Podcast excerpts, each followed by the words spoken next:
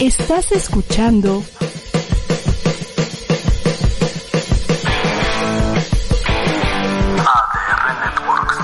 Seguimos activando tus sentidos. tarde y como todos los martes a las 4 de la tarde, los tres alegres compadres nos reunimos en esta ocasión como desde hace ya muchos meses por el COVID vía, vía digital, vía virtual, para conversar con, con- con- entre nosotros mismos sobre temas diversos que tienen que ver con la historia de México y la historia del mundo. Hace ocho días eh, se abordó el tema de la decena trágica, la primera parte, con todos los antecedentes que llevaron a este episodio de la vida nacional que inició el 9 de, del, 9 de- del 9 al 19 de febrero de 1913 y que culminó con el arresto y el asesinato de- del presidente Madero y su vicepresidente Pino Suárez. Y hoy vamos a hablar pues ya más, más de fondo sobre estos, estos 10 días que también te- recordarás compadre Paco Calderón y Roberto que después también vivimos una docena trágica, nomás que estos fueron Sí, 12, así es. 12 Sí, años esa- con Echeverría. estamos por repetirla, que es lo peor, man. Ahorita ya llevamos dos y promete que sean por lo menos cuatro. Lo malo es que aquí estamos hablando de años y en el caso de la decena eran días. Pero bueno, además esto, esto marcó un parteaguas en, en la historia de México a principios del siglo XX y todo el devenir histórico en las siguientes décadas. Así es que, ¿quién, quién se arranca, compadres? Pues si quieres, empiezo yo haciendo un brevísimo recuento rapidísimo de lo que platicamos en el programa anterior. Estábamos diciendo de que al triunfo de Madero el presidente se quedó aislado porque por un lado quedó mal con los revolucionarios que lo habían llevado al poder y por otro lado Con el los antiguo ricos. régimen no acabó de morir y entonces lo veía con enorme recelo. No solamente el antiguo régimen, o mejor dicho, el antiguo régimen también incluía a la Iglesia Católica, que por ser el presidente espiritista, pues no les gustó absolutamente nada este el nuevo talante presidencial. Y por supuesto, también eh, como la guerra no cesaba, empezaron a molestarse los gobiernos extranjeros, particularmente el de los Estados Unidos. Faltó decir, y es un eh, elemento muy importante para entender estos trágicos 10 días, que los Estados Unidos estaban por cambiar de administración. Salía el gordo Taft, que decían que había sido Siempre el que había introducido la primera tubería de agua caliente a la Casa Blanca y que se había quedado atorado en la tina, es una leyenda urbana. Y entraba Woodrow Wilson, que era demócrata, este, enteramente peleado con este señor Taft. Y en México estaba el embajador Henry Lane Henry Wilson, que no era pariente de Woodrow Wilson, sino al contrario, era su rival. Y él era personero de muchas empresas extranjeras gringas y sobre todo era republicano. Y entonces también eh, a él le interesaba mucho ver la forma de quitar a Madero con el que no se llevaba bien, porque en unos cuantos días iba a salir Taft y por lo mismo iba a salir él e iba a entrar Woodrow Wilson, que era Woodrow Wilson no es, no es un personaje de mis preferencias, pero hay que decirlo, Woodrow Wilson simpatizaba mucho con la causa maderista. Woodrow Wilson decía a estos países subdesarrollados, banana countries, tienen que llegar los Estados Unidos a enseñarles las lecciones de la democracia. Taft no era tan idealista o tan ingenuo como el señor Wilson, que para México resultó ser nefasto.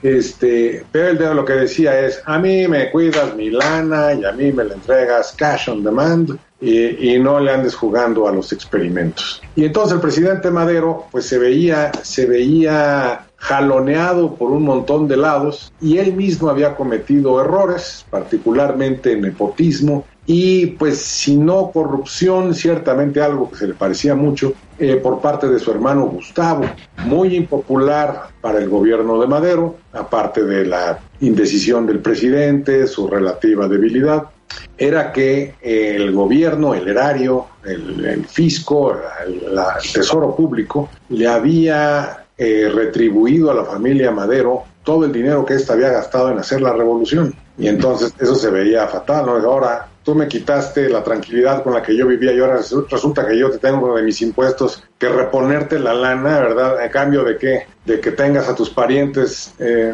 en la Secretaría de Gobernación y en la Secretaría de, eh, de Hacienda y que encima esta secretaría le pague tu primo a su primo, que es tu hermano, toda la lana que tu familia se gastó en, en hacer esta revolución que no ha servido para nada, no le ganó muchos afectos a Madero. El ejército estaba peleado también con, con Madero, había habido una rebelión orozquista, Madero había cedido a meter a Pancho Villa allí, a Victoriano Huerta no le gustó, o sea que todos estaban enojados contra Madero. Y encima los mismos maderistas, los hermanitos Vázquez Gómez, una vez que se vieron privados de la vicepresidencia a la que tanto aspiraban, pues movieron ahí, asusaron y sobre todo, pues ya sabes, financiaron, bajita la mano, la rebelión zapatista y entonces el pobre de Madero estaba aislado tanto de tirios como de troyanos. estaba... La mañana del 9 de febrero, como estábamos diciendo en el programa pasado, se reveló la Escuela Militar de Tlalpan y también se reveló un eh, regimiento de caballería. Unos y otros fueron tanto a la cárcel de Santiago Tlatelolco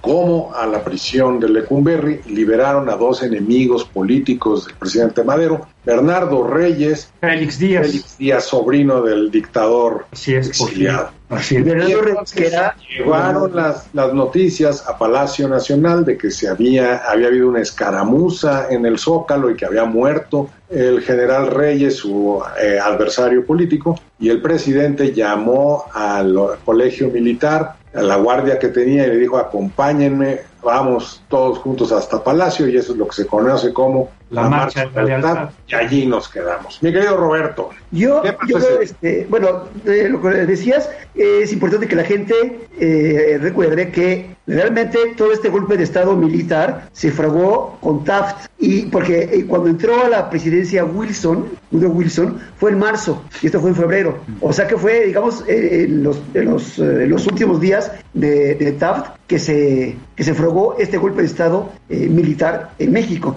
por un lado. Por otro lado, de lo que decías, eh, sí, salió una, una columna de los aspirantes eh, de Tlalpan que estaba sobre lo que ahorita es San Fernando y creo que es un, un este una pues no sacar no sé si no, es, no, es, no es cárcel pero este de menores un, un correccional de menores sobre, sobre- que sale en la película Los Olvidados. Sí, creo que sí, exacto. Sí, ahí es San Fernando. Mientras que del regimiento 10, que la gente seguramente se acordará, en periférico con observatorio. Y en donde. ¿Dónde está la COBE? Sí, ahí están, ¿Perdón? ahí están. Donde Bueno, está la COBE, donde hacen los, los uniformes militares. Sí. Va uno por periférico y eh, hacia, hacia el centro de la ciudad y te encuentras a mano derecha una iglesita que ya se la comieron los segundos Así es, que está justo en medio de, Sí. en medio de los de los dos sentidos del periférico. Así es, y mano allá derecha- vas a ver unas instalaciones militares, fue allí. Sí, exacto. De ahí salieron los cañones, aproximadamente 20, que, este, que se llevaron al, centro, ¿no? Con lo que pretendían dar un, el golpe de Estado. Y este, pero bueno, como ahorita bien decía Paco, liberaron a los dos cabecillas y también una cosa que es muy importante dejar claro. Eh, Huerta, Victoriano Huerta, era otro, otro general más. No era, no era un cabecilla de este movimiento. Lo que sí hizo fue pescar en el río revuelto y ganó. Fue el- el ganón, en realidad. Pero, pero realmente, eh, incluso no sé si hay, hay estado, Victoriano Huerta, en la, eh, la conspiración, se puede decir, que hubo en La Habana, eh, creo que fue en octubre del, del 2000, de, de- perdón, de 1912. 12. Sí, este, no sé si hay estado Huerta, pero sí estuvieron, obviamente, eh, Vías, eh, Bernardo Reyes, y obviamente que estuvo ahí manejando todos los hilos desde un principio. Era Bernardo Reyes, no Fernando Bernardo Reyes. Reyes, sí. No, Bernardo, Bernardo Reyes. ¿Sí dije Fernando? No, Bernardo. Bernardo. Bernardo Reyes. Y este, y eh, estos fueron los que estuvieron realmente moviendo los hilos junto con el embajador, este, Henry Lane Wilson, que se convirtió prácticamente en, en la cabecilla,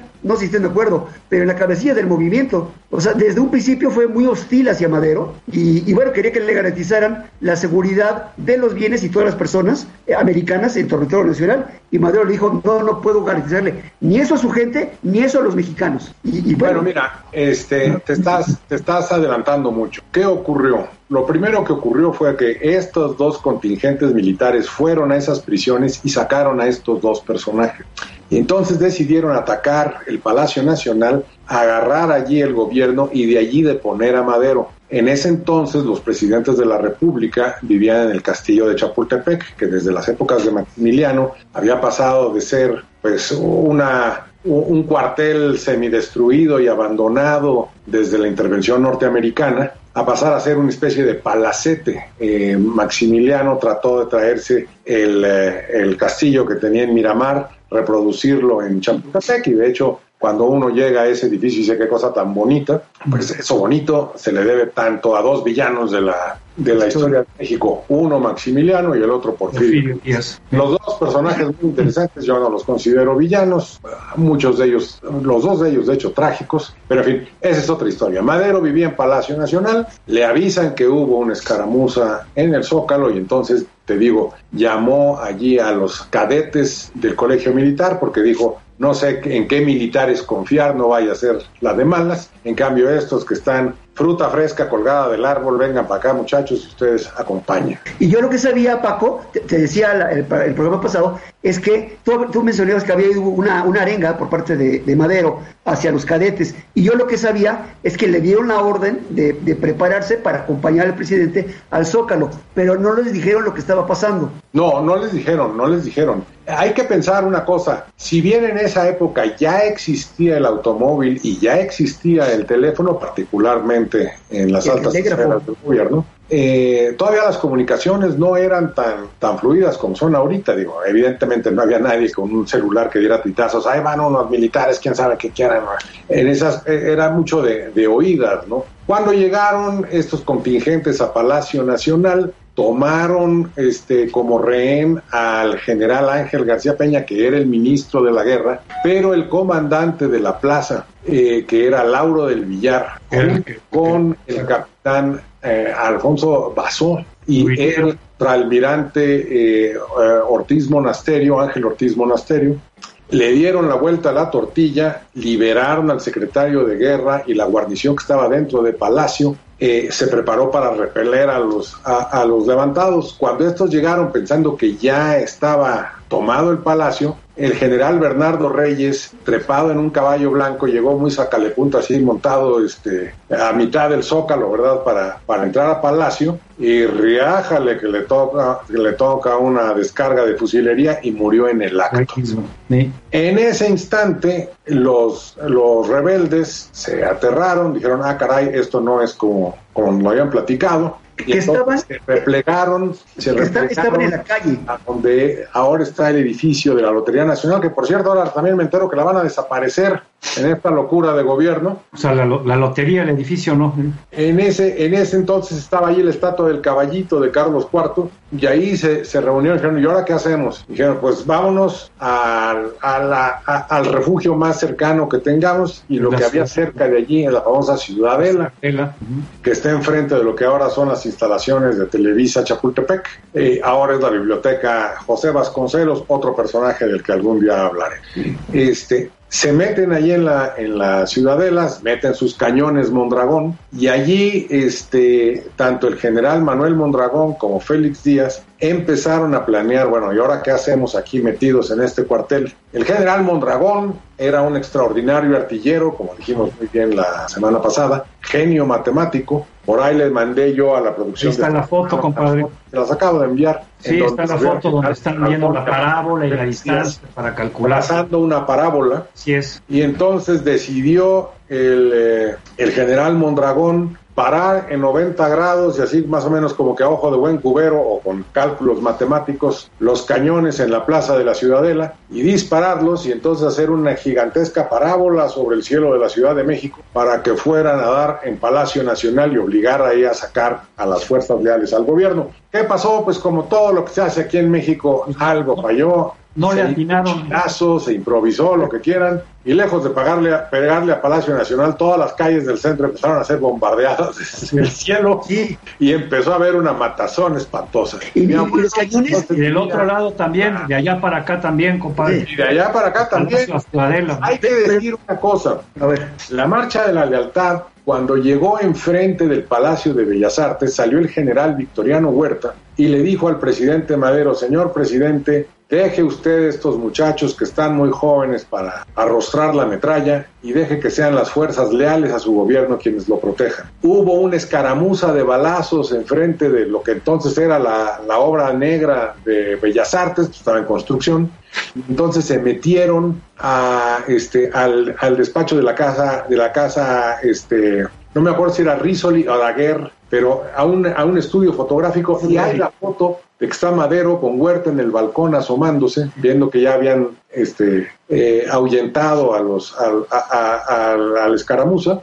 Y en ese instante Madero quedó, digamos, prisionero de Victoriano Huerta. Por eso es que enfrente del Palacio de Bellas Artes van a ver ustedes, ya que podamos salir de esta pandemia, una estatua en donde está Madero a caballo, que hace Madero a caballo enfrente de Bellas Artes. Allí fue, digamos, el beso de Judas, donde Madero perdió la protección de estos cadetes. Nada más, nada más aclarar, nada más aclarar que, que realmente, o sea, estás hablando en sentido figurado de que, de que eh, Madero quedó prisionero de Huerta. Entiendo lo que dices, pero para que la gente no se vaya a pensar que ahí fue atrapado. No, no, lo, apresaron, lo apresaron en ese momento, simplemente pues ahora sí que digamos que quedó en manos de Huerta. vulnerable. Ahora, hay que decir una cosa que, muy pocos historiadores mencionan o que en el imaginario popular eh, no ha quedado claro. Madero no estaba prisionero en ese entonces de Huerta. Y Huerta, hasta donde se sabía, era leal al gobierno. Y Madero tuvo una idea que todo el mundo, empezando por Huerta y por su hermano y por medio mundo, eh, encontró descabellada, que fue salir esa noche en automóvil e irse a Cuernavaca, sin guardia, sin nadie que lo protegiera. Y por lo que era, no, no, no crean que por la autopista, sino por la carretera, ni siquiera por la carretera viejita. Era la federal, era, una, era una carretera infinitamente más chafa de las que hay ahora, eh, para traerse al general eh, Ángeles. Jesús, eh, ay Dios mío, Jesús, eh, general Felipe Ángeles. Felipe Ángeles. Felipe de Jesús Ángeles, ah, del que ahora le van a hacer el aeropuerto, que también era artillero. Y él lo habían enviado a pelear contra los zapatistas, muy a su pesar, porque él, sus simpatías eran con Villa y con, Zapata. sí. Era general de ideas eh, socialistas, de hecho marxistas, al menos así se decía él pues en él tenía plena confianza Madero y él se, trae a Felipe Ángeles al Zócalo y así como decías tú, compadre, que desde la ciudadela eh, Mondragón eh, disparaba sus cañones en parábola para ver si le pegaba. A Palacio Nacional, de Palacio Nacional Felipe Ángeles también hacía, levantaba su también otro genio matemático levantaba sus cañoncitos, le apuntaba y a ver si le pegaba a la ciudadela. No le pegaron ni a la ciudadela ni a Palacio Nacional. El, edificio ese donde estaba el periódico Novedades, que era la Guay, ahí por donde está el mesón del Inca. que hecho pomada por, por las balas este, de uno y otro lado. El reloj de Bucareli se hizo Pinole, la Secretaría de Gobernación, el Palacio de Bucareli, también valió queso. Palacio de Coyán. Palacio Nacional. Nada más una cosa, los cañonazos no nada más fueron de la Ciudadela a Palacio y de Palacio a la Ciudadela, también de esquina a esquina en toda esa zona, lo que ahorita es Victoria, la Alameda Central, eh, y todo eso, los cañonazos eran, y, también los balazos, de cuadra a cuadra, de esquina a esquina. Por eso hubo tanta mortandad de civiles curiosos, idiotas, que se metieron donde no les llevaba, y, según he leído, se, calcula en toda la escena trágica, 3.500 muertos, a mí me parecen demasiados. Sí, así no lo creo. No, fueron muchísimos. algunos de los cañones todavía están ahí y se pueden visitar. Sí, cañones, cañones Mondragón diseñados por uno de los golpistas que te digo que era un, era, era un genio de la, de la ingeniería militar pero pues genio y todo, eh, no, no le salió, ahora sí que erró el tiro. Y, papá de Nahui. Sí, fíjate que el papá de Nahui Olin, que otra historia, este, a, ver si, eh, a ver si invitamos a Adriana Malvido a que nos platique de esa mujer sí, Sería interesante. Vamos a hacer una pausa, compadre. Vamos a una pausa. Vamos a hacer una pausa y les platico ahorita lo que a mí me platicaron de la escena trágica de alguien que lo vivió. Eh, con eso volvemos. Vamos.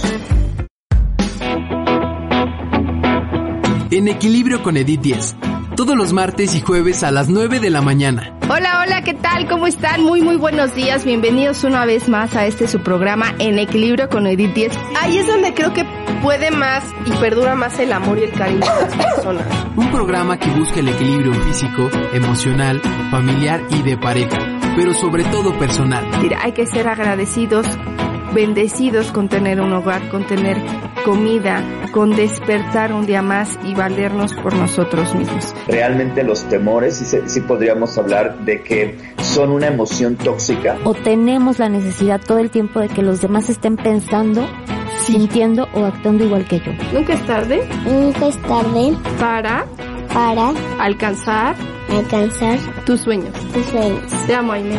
Te amo. No te lo puedes perder por ADR Networks, activando tus sentidos.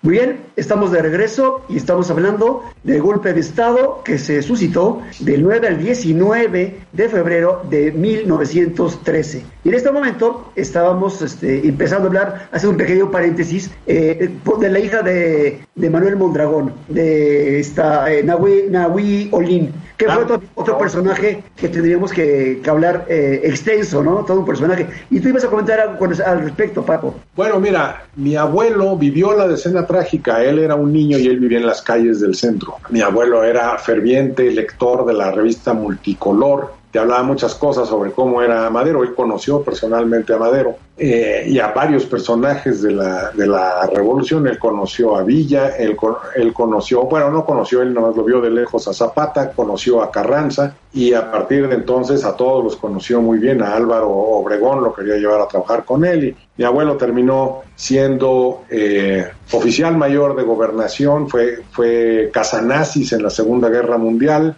luego fue cónsul de México en Nueva York, embajador de México en la UNESCO y terminó sus días siendo eh, magistrado del Tribunal Superior de Justicia Administrativa, pero esa es otra historia. Siendo él un niño, viviendo él en el centro de la Ciudad de México, le tocó la decena trágica y él platicaba que las bombas no solamente mataban si te caía la bomba encima, sino que al momento de estallar la bomba rompía lo que había a su alrededor y salían volando 15 mil cachitos de piedras, de hierro, de vidrio, que si a alguien le llegaba a tocar, pues era literalmente un balazo. Sí, claro. Entonces, sí, los muertos fueron grandes porque eh, entre nuestro pueblo siempre ha habido este aspecto morboso de saber salir a ver los muertos.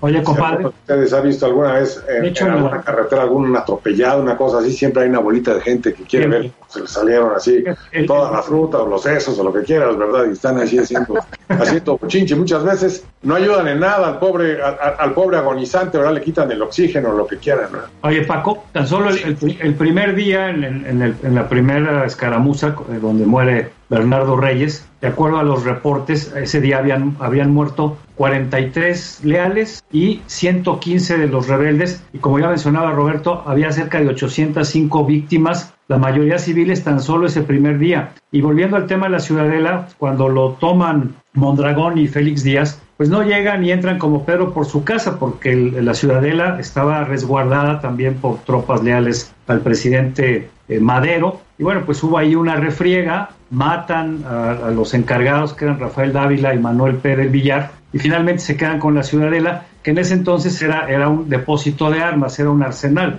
Entonces, chécate la cantidad de armas que tenían los golpistas, 27 cañones, 8.500 rifles, 100 ametralladoras, 5.000 obuses y 20 millones de cartuchos. O sea que tenían...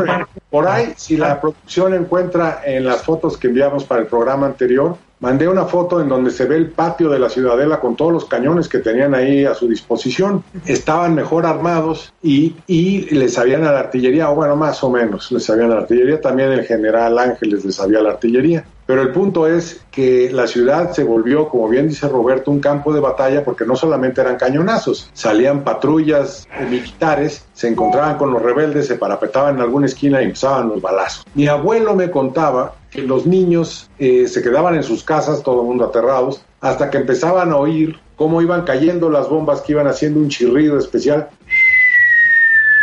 y entonces sabían que iba a caer una bomba, todo el mundo se tiraba al piso a ver, ¡pum! se cimbraba el piso al momento del estallido y entonces salían los chamacos a ver si podían agarrar un fragmento de granada. Y luego, cosa horrible, en las noches donde cesaban los tiros, salía el servicio municipal a recoger a los cadáveres que había en las calles. Muchos de ellos empezaban a apestar porque evidentemente de día no los podían sacar. Hacía frío, entraba el solazo y empezaban a descomponerse. Y entonces empezó a haber enfermedades, pestes y... eh, Sí, por eso los quemaban. eh, En las esquinas Espantosos hedores. hay muchas fotografías. en los servicios de limpia, la policía, todos salían, agarraban a los cadáveres y los iban juntando en las esquinas a hacer montoncitos y entonces los rociaban de gasolina los encendían y para los niños, una cosa muy macabra, les parecía muy divertido ver cómo se inflaban los cadáveres y de repente estallaban aventando las tripas, mismas que también algún morboso recogía como, mira qué divertido, tengo aquí una tripa de muerto. Y sobre todo, al momento de, inflarse esos cuerpos, empezaban un poquito como moverse ellos mismos y entonces parecía una danza macabra, ¿verdad? En, todo ese montículo de cadáveres, como al momento de ensancharse los cuerpos se movían brazos, piernas, cabezas, etcétera, hasta que iban estallando. Una cosa inenarrable, ¿verdad? Eh, al punto que eh, la gente empezó a presionar ya que se acabe esto, ya que se acabe esto, ya que se acabe esto. Hay que decirlo, eh, en toda la Revolución Mexicana, que de hecho duró más de 10 años, las únicas batallas que se libraron dentro de la Ciudad de México fueron esos 10 trágicos días. Así es. Y bueno, pues habría que hablar también de lo que comentabas, Paco, cuando viaja Madero a Cuernavaca, regresa con Felipe Ángeles por la zona de Tepepan y de Xochimilco. Ahí se les empiezan a integrar otros cuerpos que ya habían llegado de Chalco, de Toluca, otros que venían de, Querétaro, en fin. Eh, empieza a crecer por un lado el apoyo militar de, los leales hacia el presidente, que en ese momento se habla de que llegaban a tener cerca de 6 mil efectivos, pero por otro lado, la simpatía popular, o por lo menos de buena, buena parte de la ciudadanía, estaba con los rebeldes, como ya mencionabas, sobre todo los de las clases acomodadas, las clases altas, y por ahí hay crónicas de que incluso señoras y señoritas de alta sociedad pues le llevaban comida a los rebeldes a la ciudadela, porque precisamente estaban con ellos y apoyaban el movimiento para derrocar a Madero, a quien, como ya había señalado, pues no gozaba de la simpatía de estas clases sociales, bueno, de ninguna diría yo, por, por, todos los errores. Era, a mí me llama la atención que Madero sea un personaje tan de primer nivel en la historia de los mexicanos, cuando era un presidente pusilánime que no quedaba bien con nadie y que realmente no había hecho gran cosa, y quizá lo más importante que hizo fue que lo fusilaran, ¿no? que lo arrestaran y lo, lo mataran, eh, pero no, no veo yo en la, en la currícula o en las obras de, de Madero grandes obras como para ocupar el lugar que tiene en la historia. No sé si piensan lo mismo ustedes. Madero fue un extraordinario candidato, pero no tuvo tiempo de hacer ninguna obra. Esa es la verdad. Madero tuvo. ese, es mi punto. Yo creo que, no estoy tan de acuerdo contigo, Miguel, yo creo que lo que sí hizo Madero fue levantar grandes expectativas. Y en el año tres meses que tuvo, no digo que no haya habido errores, por supuesto que hubo muchísimos, pero también creo que se crearon demasiadas expectativas para lo que, sobre todo en el norte del país, para lo que podía ser este cuate. Yo creo que es de ambas partes. Entiendo, sí, entiendo, porque tenía, estaba en un contexto muy difícil, tanto interno como externo, y con muchos eh, personajes del porfiriato incrustados en su gobierno, muchos leales. León de la Barra metiéndole el, el, pie a cada rato. En una de esas, y aquí viene la parte interesante de la decena trágica, el mismo Madero buscó su martirio y es, fue su, su martirio el que lo ha convertido en un, en un gran héroe fue un extraordinario candidato. Su error quizás fue haber recurrido a las armas. Él, pudo haber creado un partido político, eh, pero su, el crimen con el cual fue depuesto fue una cosa nauseabunda. Y entonces, pues él mismo había dicho, ya prisionero en Palacio, eh, la historia no será este, eh, benevolente conmigo, dirán, este tonto no se supo mantener. Quizás él buscó de manera inconsciente su martirio porque ciertamente el embajador norteamericano empezó a ponerse cada vez más altanero, llamó al resto de los embajadores en lo que ahora es, o era, no sé si todavía sigue ese restaurante, la cabeza de Londres, en Insurgentes y Londres. De Londres. Entonces era la embajada americana. Y entonces dijo, a ver, aquí hay que nosotros que somos los países civilizados poner orden en este país bananero y yo voy a hacer, digamos, el mediador entre las partes. Entonces llamó a Félix Díaz y llamó a Victoriano Huerta. Y Victoriano Huerta le dijo, yo siempre he estado con el gobierno. Y le dijo el otro, sí, pero yo lo que le ofrezco es la presidencia de la República temporal. Y Huerta dijo, pues órale, porque Huerta en su fuero interno también sentía que Madero pues no daba el ancho como presidente. El episodio con Pancho Villa lo había desencantado por completo con Madero y entonces se fraguó lo que se conoce como el pacto de la embajada, embajada. que fue, mira, vamos a pedirle a Madero la renuncia. Madero se exilia. Huerta pasa a ser presidente provisional y pacifica el país. Y ya pacificado, hay elecciones y gana Félix Díaz y volvemos las cosas como estaban. Ese es el plan. Ese es el plan. Y Huerta dijo, sí, señor, no hay problema. Pero Huerta... ¿qué, podría salir mal? Traía un, traía un resentimiento social enorme. Le confió a su compadre Aureliano Urrutia, al que luego haría secretario de Gobernación, y le dijo, mire compadre, nomás sea yo presidente, hasta lo feo se me va a quitar. Huerta era un alcohólico, era un hombre este, rencoroso, vengativo, tenía él como distintivo que todas las mañanas lo afeitaba un tipo al que él había mandado fusilar a su hermano. Era una especie de vean qué macho soy, porque a mí el, el hermano de quien yo maté a fusilar todas las mañanas tiene una navaja en el cuello, ¿verdad? Entonces Huerta eh, empieza él a maquinar y a platicar con Félix Díaz y Félix Díaz le dice, mira, yo no confío en ti, la verdad, si quieren que yo confíe en el general Huerta, yo necesito una prueba incontrastable de lealtad de que estamos de que estamos este hablando sinceramente. Yo quiero a ojo parado que además era el político más impopular del maderismo ojo parado es Gustavo Madero ustedes me entregan al hermano del presidente a ojo parado el político más impopular del gobierno y yo este hago con él lo que quieran y entonces yo estoy dispuesto a pactar con el gobierno. Y eso fue lo que ocurrió. Se entera Gustavo Madero de esto. Gustavo Madero estaba ya empacando para ser nuestro embajador en Japón. Y entonces va con el hermano y le dice, no confíes en Huerta, este hombre te va a traicionar, este hombre te odia. Y está en conversaciones con el embajador norteamericano. Y Madero, de una forma incomprensible, manda a llamar a Huerta y le dice, mire lo que me está diciendo mi hermano, que usted me va a traicionar, que usted va a seguir. Bueno, increíble. Al pobre de don Gustavo, a Madero se le salió toda la fruta del susto, ¿verdad? Huerta nomás se le quedó viendo así con ojos torros, no, ¿cómo cree usted? Si yo soy bien leal, yo soy a toda máquina. Y Madero literalmente allí selló su, selló su destino porque evidentemente Huerta no iba a permitir que Madero saliera ni a la esquina por unos cigarros después de eso. Ahora, hay una cosa con respecto a Huerta. Ciertamente era alcohólico y era un chacal, como pasó a la historia, pero también era, ingeniero, era excelente ingeniero. De hecho, el programa pasado decíamos de que él había construido el, el Hotel Ancira en Monterrey. Así es. Y este y era un excelente ingeniero. Eh, no sé, creo que lo habías comentado. No, aquí no. Que sus, sus soldados le decían el rompope porque estaba hecho de huevos y alcohol. y mucha leche. Muy mala leche. Sí, muy pésima leche. Sí, sí, se hace con buena leche. Luego yo... era, era un todo personaje, o sea, no era más un alcoholiquito por ahí, un té por ocho, como nos lo han vendido la historia oficial. Sí era alcohólico, pero también era otras muchas cosas que era también muy digno de estudiar, era un tipo verdaderamente inteligente. No, y no solo eso, te digo, era un hombre resentido porque siendo muy inteligente y siendo indio por los cuatro costados, él sentía que a él lo hacían menos por esa condición y en cambio a los ojos a Madero, un niño rico, blanquito, que no sabe gobernar, que no tiene mayor... Y entonces él, él sí se sentía como diciendo, bueno, yo sí puedo y en cambio este no. Y él había, él, él, él que se sabía con enormes méritos por ser un genio matemático, veía menos al otro y decía, claro, me hacen menos porque yo soy indio, porque yo soy feo, porque yo soy alcohólico, porque bla, bla, bla, bla, bla. La cosa es que entraron en, en pláticas, te digo, Félix Díaz y Victoriano Huerta y quedaron con ese plan.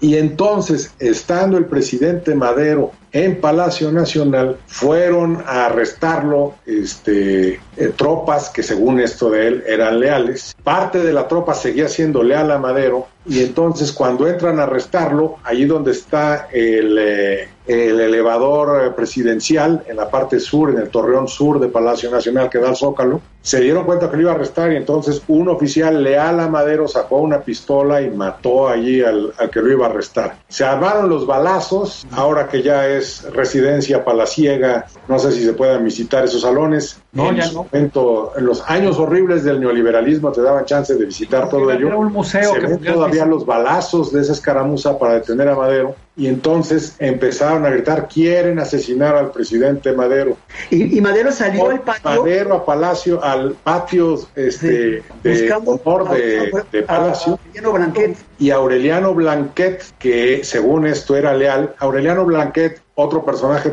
torbo que había dirigido el pelotón con el que fusilaron a Maximiliano y por eso había él llegado así a los altos escalones del ejército, le dijo, eh, señor presidente, es usted mi prisionero. Se volteó Madero y lo abofeteó y le dijo, es usted un traidor. Y dice, pues traidor y lo que quieras, pero entre él y un teniente Riverola izquierdo lo agarraron y lo. Oye, Paco, lo llevaron al salón turco del eh, Palacio Nacional. Don Porfirio había acondicionado varios salones este, en Palacio Nacional de acuerdo a una cierta decoración y hay uno un poquito rebuscado que es el Salón Turco, pues allí lo metieron a Madero y al presidente Pino Suárez y a Felipe Ángeles los tuvieron ahí retenidos. Eso fue, eso fue el 19 de, de febrero, ya al final de la escena trágica. Pero fíjate, un poco antes, el, el 12 o 13, cuando hablabas tú de estas reuniones que tuvieron eh, Félix Díaz y Huerta, todavía Huerta, que ya estaba coludido con los rebeldes, le hacía pensar a Madero que estaba negociando a favor del gobierno eh, legítimamente constituido para que los otros se rindieran y lo único que había hecho pues era una una, una faramaya, ¿no? una representación y eh, incluso les había permitido una serie de, de, de, víveres a la ciudadela porque prácticamente ya los tenían sitiados. Eh, cuentan que estas reuniones se habrán llevado muy cerca de ahí en la colonia Roma, incluso hablan de, de, no sé si era la pastelería El Globo o alguna otra parecida. Y cuando llega Huerta y le dice a Madero cómo van las, las pláticas, Madero estaba muy enojado porque les no, no, habían, no había logrado la rendición y por otro lado les había permitido que, que, les llevaran alimentos. Entonces cuando le reclama, Huerta le dice que es una estrategia para detener a todos los rebeldes concentrados en la ciudadela y después poderlos contener. Pero hay varios testigos que, que lo desmienten y pese a esas evidencias, Madero siguió confiando en Huerta. Es decir, el error lo cometió una, otra y otra vez por no escuchar a sus cercanos, por no escuchar el hermano. Y bueno, pues ya después finalmente vino esta detención a la que hace referencia el 19 de febrero, con el que terminarían estos, estos 10 días y luego ya posteriormente vendría el fusilamiento el, el, el 22 de febrero, si, si, no lo recuerdo. Creo que sí. Ahora, ahí, ahí, ahí, rápidamente, Paco. Este, por un lado, volviendo a hablar de Victoriano Huerta, en realidad Victoriano Huerta en ese momento era una especie de héroe nacional porque había eh, ganado a Pascual eh, Orozco. Orozco.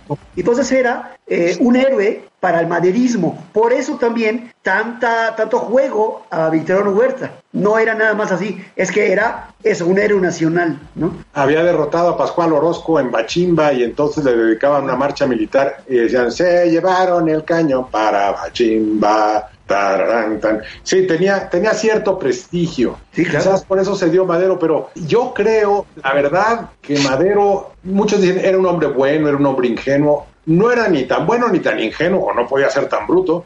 Yo creo que Madero buscaba un poquito la forma digna de acabar ese, ese gobierno él se dio cuenta que no podía con la situación y dijo, bueno, el exilio no pinta tan mal, termine el gobierno, que hagan ellos lo que quieran, eh, capaz que llega alguien mejor para, para gobernar. No sabía él que eh, Huerta cita a Gustavo Amadero en el restaurante Gambrinos, ahí en la calle de Filomeno Mata, y le dice, véngase a comer y aquí hacemos las paces. Yo le quiero mostrar porque esta misma tarde vamos a tomar la ciudadela y le voy a mostrar cómo. Y entonces eh, Gustavo Madero va armado y Huerta le dice, mire, vamos a tomar aquí, vamos a tomar acá, ya quedamos con esto, ya quedamos con otro, ya los gringos están de acuerdo. Y entonces, este, yo ahorita terminando esta comida, me voy a la ciudadela. Se para y le dice, ay, se me olvidó la pistola. No me presta su pistola. Y también ahí Gustavo Madero, de tonto, no le dice, pídasela a su ayudante. Saca él la pistola y entonces lo encañona a Huerta y le dice, es usted mi prisionero, y lo encierran en ese restaurante para llevarlo luego prisionero a la ciudadela. En la ciudadela detienen también a Adolfo Basó, el capitán de Marina, que fue el que repelió el ataque de Bernardo Reyes. Un palacio. Y entonces eh, lo hacen presenciar un espectáculo macabro que entregan a Gustavo Madero a la ciudadela, a la soldadesca, y estos con una bayoneta primero le sacan el ojo de vidrio y luego le sacan el otro ojo dejándolo ciego. Y entonces empiezan a escupirlo y a golpearlo y a picarlo con las este, bayonetas, hacer una especie de, de, corrida de toros con él, el otro tipo aullando de dolor, llorando, hasta que lo hacen literalmente carnitas enfrente de este señor Adolfo Basó, y luego y tantos al patio y allí lo fusilan por haber sido el hombre que mató a Bernardo Reyes. Y luego van a Palacio Nacional, donde ya se había presentado el secretario de Relaciones Exteriores con órdenes de Henry Lane Wilson de decir, bueno, ya esto, eh, pídanle ustedes eh, la renuncia a, Madero. Y llega él, que es el secretario de Relaciones Exteriores, y le dice, señor presidente, dimita usted, yo me encargo de que usted lo lleven a Puerto Seguro, se vaya usted a La Habana y no haya mayor bronca. Y Madero se niega. Pero llegan entonces felices la soldadesca a decirle lo que había ocurrido en la ciudadela y cómo habían matado a su hermano.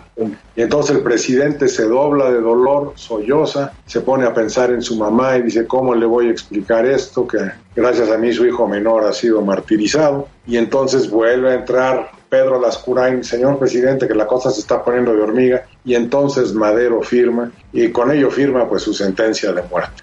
Va Pedro Lascurain a la Cámara y se convierte en el presidente más deshonroso de la historia después de Victoriano Huerta, porque es de presidente de la República por 45 minutos. Interín. Y eh, en, lo, en lo que en lo que ponía Época, en, go- a gober- en lo que ponía en gobernación Así que muestra 45 minutos. Perdón, en lo que ponía en gobernación a, a Huerta Huerta. para posteriormente, a los, como dices, a los 45 minutos, renunciar y que por lo tanto el que era secretario de gobernación asumiera como presidente, o sea, Huerta. Ahí hay varias cosas que la historia oficial pone un pudoroso manto y que no quiere decir. Victoriano eh, o Venustiano Carranza quería levantarse contra Madero, no lo hizo, pero encuentra en el cuartelazo la forma de destacar él y entonces él se espera, él reconoce a Huerta, pero no se fue muy ofusivo y espera a ver que cuando entren los gringos de qué lado más la iguana y una vez que Woodrow Wilson llega y llega verdaderamente escandalizado por el asesinato de Madero, es que él encabeza, digamos, la rebelión contra Huerta, pero en esos días, Venustiano. Carranza, calladito, calladito y Más bonito. Dice, qué mal que las cosas estén así y que así llegue este presidente a la silla, pero fuera de eso, así repudio total, no lo hay. A Felipe Ángeles lo sacan y lo mandan a Europa ahí a que tome algún cursillo, ¿verdad? Este, lo que sea, y Felipe Ángeles acepta y se va a Europa. Otros gobernadores eh, maderistas doblan las manitas, otros más, Abraham González lo asesinan. Y el presidente queda, queda preso y entonces eh, va la mujer de, de Madero a ver a Sara. Henry Wilson, que se sabía que era el jefe de la rebelión, a pedir por su marido que le dieran un salvoconducto que pudiera a La Habana. Y Henry Lane Wilson, de la forma más despótica, le dice a la mujer, señora, su marido cometió muchos errores, yo traté de advertirlo, nunca me hice caso, yo no puedo hacer nada por él. Podía hacer todo, pero él, él, él dice que le hagan con él lo que quiera, ¿no? Fue un, un, un uh, desplante altanero eh, terrible. Una mujer que había sufrido mucho porque no podía tener hijos y llamándose Sara Pérez de Madero, sacaron una revista de injurias con caricaturas que se llamaba El Zarape de Madero, porque era Sara P. de Madero. En fin, la cosa es que Madero llega un eh, capitán Francisco Cárdenas de Jiquilpan, Michoacán, probablemente pariente de que luego fuera presidente de México, que lo iba a escoltar hasta la prisión de Lecumberri, donde allí iba a pasar la noche porque dentro de la prisión estaba seguro, más seguro que en Palacio Nacional, no entiendo por qué, y de ahí lo iban a llevar al tren y de ahí se iba a Veracruz. Y entonces finge Huerta que hay unos partidarios de Madero que quieren secuestrarlo o que quieren matarlo para echarle la culpa al gobierno. Y la cosa es que saliendo él, digamos, en, el, en la pared este de Lecumberri, este señor eh, Francisco Cárdenas saca la pistola e inmediatamente mata a Madero. Suárez. Y no, Madero. Madero se da cuenta de ello y dice, me quieren matar, y pum, pum, pum, lo matan allí. Pero fue, fue creo, tengo entendido que este capitán de rurales, Francisco Cárdenas, eh, mató a Madero y el que se echó a correr fue... Ah, fue, fue exacto, mató primero a Madero y el que se echó a correr fue Pino, Pino Suárez.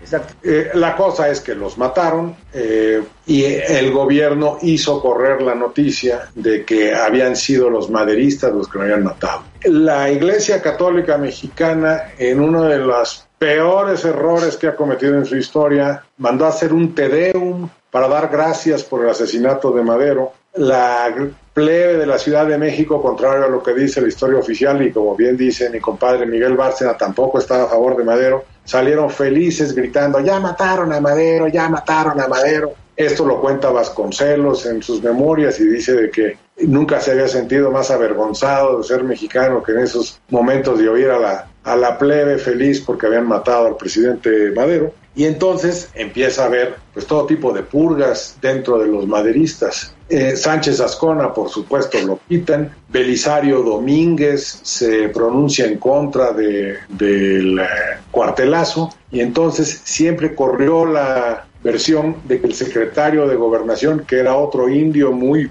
notable y muy erudito, médico él, probablemente el mejor médico de México, Aureliano Urrutia, al que Huerta había hecho secretario de gobernación, él había sido el que le cortó la lengua a, a, Belisario Domínguez por haber hablado en contra de Huerta y que luego lo fusiló allí en Coyoacán. No es cierto, pero ah, con esa fama corrió él. Sí, lo, fusilaron y al, al, triunfo de la revolución. Este señor Aureliano Urrutia pudo escapar y vivió muchos años en Houston, murió en el sexenio de López Portillo, el secretario de gobernación de Huerta, que dices, no, pues duró un montón, un montón de años, Oye, se dedicó a criar a caballos de pura sangre. Sí, eh, eh, volviendo a, a, las gestiones que comentaba Paco que hizo la esposa de Madero ante el embajador de Estados Unidos, no solo fue ella, también fueron a abogar por Madero y Pino Suárez eh, los ministros de, de los, Cuba, de Chile, de Japón, y les dijo lo mismo, que él no podía intervenir en asuntos internos. Incluso el embajador de Cuba, que le tenía gran aprecio a Madero, lo fue a visitar a Lecumberri la noche anterior a su muerte, incluso durmió con ellos, porque Pino Suárez les, les había dicho que tenían por su vida. Entonces se quedó ahí. Lecumberri fue en Palacio, porque, porque los mataron a ellos cuando iban a Lecumberri. No, nunca entraron a ninguna celda en Lecumberri. Fue tienes, tienes razón. Del, tienes razón. saliendo del automóvil. Tienes razón, fue la noche anterior. Sí. Y eh, todavía esa noche Madero recibió a su mamá, su mamá lo fue a visitar, ahí le cuenta lo que había pasado con, con, con su hermano menor, la madre pues completamente destrozada y ahí Madero escribe una de sus últimas cartas que le escribe a su amigo Serapio Rendón en donde le pide que precisamente vele con consuele a su esposa y que vele por, por sus hijos. Y bueno, pues eh, eh, prácticamente las, las, de las últimas cosas que pudo hacer Madero antes de ser eh, pues arteramente asesinado junto con Pino Suárez. Pero bueno, pues como decía Paco, él, él, él mismo directa o indirectamente fue buscando esta situación en la que se vio envuelto y él ya sabía que no iba a ningún lado y pues bueno, finalmente para él esta, esta traición y esta, esta, esta muerte pues lo catapultó como uno de los héroes favoritos de los mexicanos en el, en el siglo XX, aunque insisto, pues por, por falta de tiempo y por falta de capacidad,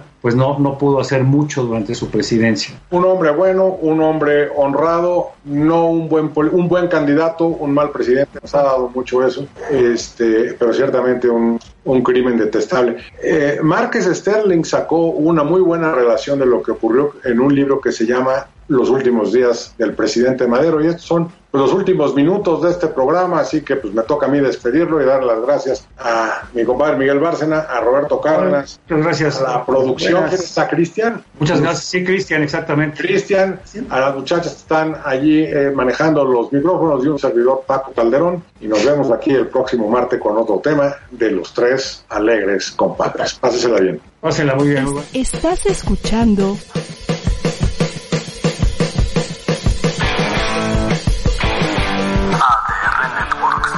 Seguimos activando tus sentidos.